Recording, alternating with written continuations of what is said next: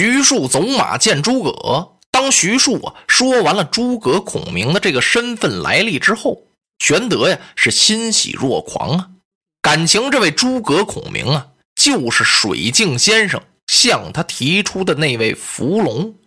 玄德怎么能不高兴呢？这些日子呀，他一直把徐庶啊当做伏龙凤雏了。今儿个这才闹明白啊，谁叫伏龙，谁叫凤雏。玄德呀是非常感谢徐庶啊。徐庶呢是被玄德感动的，没有办法，这才说出来。这位孔明先生，过去玄德和徐庶闲谈的时候，也常常提到这伏龙凤雏。徐庶呢一直装糊涂，他不搭音儿。你说呀，我就听着。那么为什么徐庶那时候不说出孔明来呢？因为徐庶知道啊，孔明啊他不能出世，你就这么随便一请他就出山辅佐了，这不可能啊。因为孔明向自己呀说过他的这个志愿，他就想啊抱膝委坐，是坐守山林，哪儿也不去了。这么一个人，今儿给他说出来之后啊，徐庶这心里很不安，所以呢，他一再叮嘱让玄德呀必须要恭恭敬敬登门去请此人，绝不能屈志。所谓屈志啊，就是那么你一点手啊，人就来了，哎，没那个事儿。他嘱咐完了，玄德呀，拨马上路，走出好远去了。徐庶还是不放心，他特意绕了个道，就奔隆中来了。来到诸葛亮的家里啊，一叫门，小童儿认识。哎呀，这不是徐先生吗？您怎么这么长时间没到我们这儿来了？小童儿知道，这是他家先生诸葛孔明最要好的朋友啊。小哥呀，怎么叫小哥呢？这也是一个对小童儿的尊称，说是。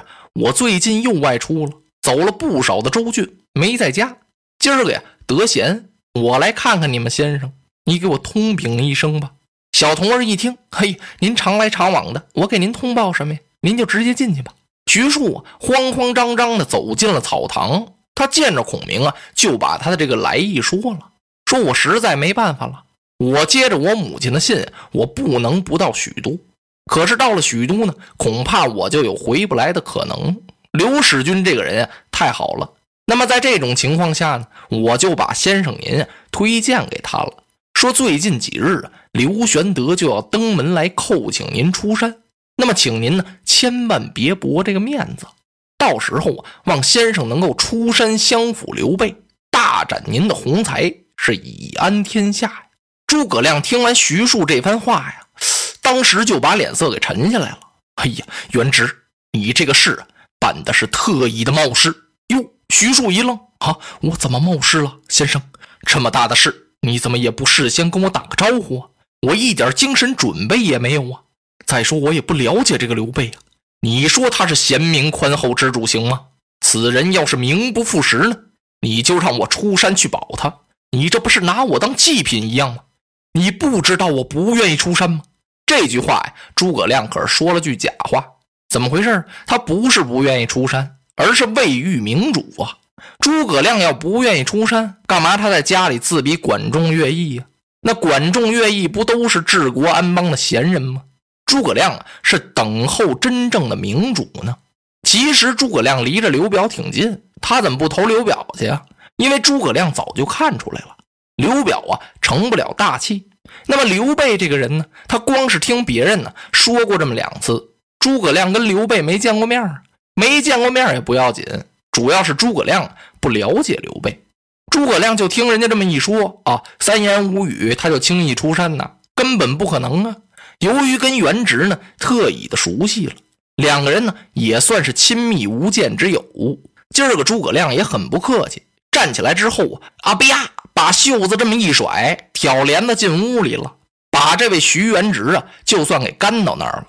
徐庶倒也没生气，嗨，他知道先生是怎么想的呀。我应该给你解释解释，刘备这个人确实好，不过现在呢没时间了，等您见着他就知道了。再会吧。徐庶站起来，冲屋里一抱拳，由打这草庐之中就出来了。徐庶打马扬鞭，昼夜兼程，来到了许昌。他先求见程昱，因为母亲信上写着呢。多亏程昱先生给求情，不然母亲早就被曹操给杀死了。这叫对母亲有活命之恩呢。所以啊，得先见这位程先生。程先生一听说什么徐庶来了，他人在哪儿呢？正在门外。哎呀，快请进来呀！程昱赶忙打屋里就接出来了。两个人见面施礼之后，让到屋里落了座。徐庶得客气几句啊，程先生，多亏您了。我接到母亲的手书，母亲在信上写的很清楚，要是没有程先生您的竭力求情，恐怕呀，我们母子就难以见面了。母亲早已身首异处，像这样活命之恩，我应该呀大礼叩谢。说着站起来要给程昱叩头，程昱赶忙相搀。哎呀，元直，你可不要这样啊！咱们两个人是久以闻名之友啊！哎，我早就想跟你亲近亲近了，因为你元直啊，为人行侠仗义，以四海为家，行无定所，所以咱们呢很少见面。今儿个见着了，就是一见如故啊。老娘亲在这儿呢，并没有受什么委屈，你不必挂念。曹丞相对老夫人很好，并没有半点为难之处啊。那么你应该呢，在老娘面前所见的人子之道啊，我都代替你做了，恐怕是做的不够，这也是应当的，因为咱们两个人呀是朋友。你呀，赶快跟我去见见曹丞相吧。徐庶一听啊，理当如此。程昱到里边跟曹操说了，曹操佩服他，佩服谁呀？佩服他的谋士程昱啊，真有本事。你看看人家说的明白呀，过不了几天，徐庶就要来到许都。还真来了，哎，快请来一见。说着，曹操由打屋里出来了，站到台阶下边这儿等着。徐庶一见曹操啊过来施了一礼，啊，多谢丞相不杀老母之恩。这句话呀，根本就是一句客套话。徐庶心里头啊，很不痛快。你把我母亲诓来干什么呀？你这个计策多毒辣呀！但是现在不行啊，不能这么说呀。曹操赶忙顶礼相还。哎，元直说的哪里话来呀？是因为我看老夫人呢，在故乡一个人太孤单了，她能不想念你吗？所以我就把老夫人接到我的许都来了。来来来，屋中一叙。嚯，透着亲热。曹操拉着徐庶的手啊，到屋里落座，亲手给他满了一杯茶。元直啊，我是很想念你呀。接老夫人呢，也就是为了你。我知道啊，你是一个很有名的孝子啊。听说老母高堂在许都，你一定要来看望看望老娘。咱们这也不就见面了吗？一呢，可以使元直你尽人子之孝道，常听老母的教诲；二呢，我也有机会啊，能够常常听一听元直的清谈高论，以慰我敬慕之心呢。我早就想念你呀，很敬重你。因为我手下的谋臣呢，常常提到你徐元直。可惜的是，你怎么到新野去辅佐刘备了呢？刘备乃世之枭雄，外君子而内小人。元直，你能不知道吗？说到这儿啊，曹操看了看徐庶的表情，看他什么反应。徐庶啊，脸上没有任何表情，眼观鼻，鼻着口，就在那儿坐着，手捻胡须，也不看曹操啊。曹丞相啊，元直。但不知我家老母她老人家居住在何处啊？那意思就是你少说废话吧。你把我妈给放哪儿了呀？啊，程先生，你快去陪元直看望看望老夫人吧。我们谈话的机会还有很多呀。好，请吧。徐庶告别了曹操，就来看母亲来了。程昱把他送到徐老夫人的门前这儿，就回去了。他不能再在跟前了，知道人家母子说什么呀？徐庶一进屋，扑通的一下子就跪到这儿了，放声大哭：“娘啊，不孝子徐元直来迟了，娘啊，您受委屈了。”把老太太吓了一跳：“啊，是我儿徐庶吗？正是不孝子，可把老太太气坏了。你这是从哪儿来呀？你怎么来的呀？”好，徐庶一愣，我怎么来的？心说娘亲呢？是你写信把我叫来的呀？想到这儿，他赶忙把那封书信递上去了。老太太一看这信呢，脸儿都气白了。这是一封伪书啊，假信！我把你这无用的奴才！当时一拍桌子，老太太站起来了，可把徐庶吓坏了。因为他是孝子啊，母亲平常脸上有点不高兴啊，自己这心神就半天安定不下来。这一发脾气，吓得徐庶跪到那儿，浑身直发抖啊！啊，娘，您不要生气，不要生气，那哪儿劝得住啊？老太太怎么这么大火气呀？老太太呀，生气是儿子，不争气！你这个学问都学到哪儿去了？听说你久历江湖，闯荡四海，教了很多能人，你怎么现在倒不如从前了？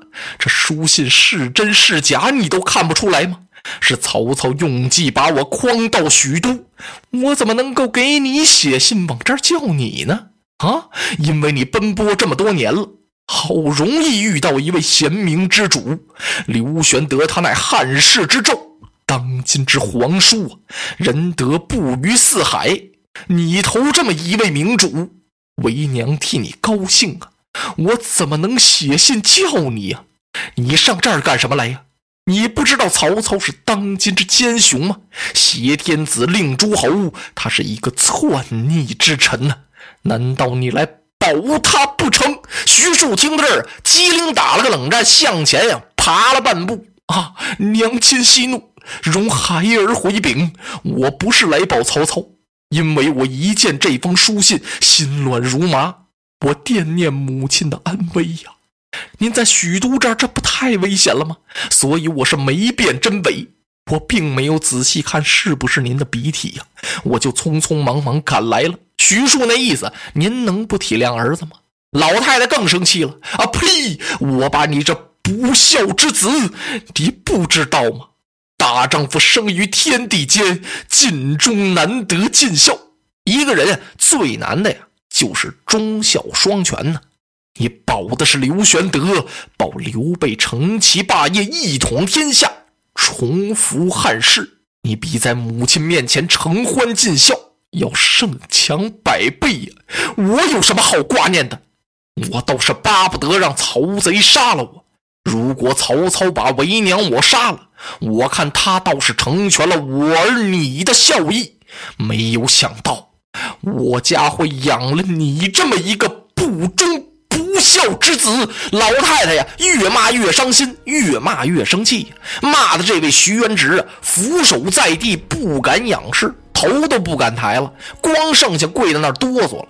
老太太最后说了一句话呀：“我是修见其子，我见着你，我就害臊。”说完这句话，老太太转身进屋了。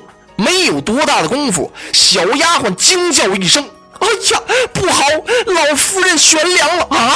吓得徐庶腾的一下子由打地上就爬起来了。他三五步闯进屋来一看，老夫人已经是悬梁自尽，上吊身亡。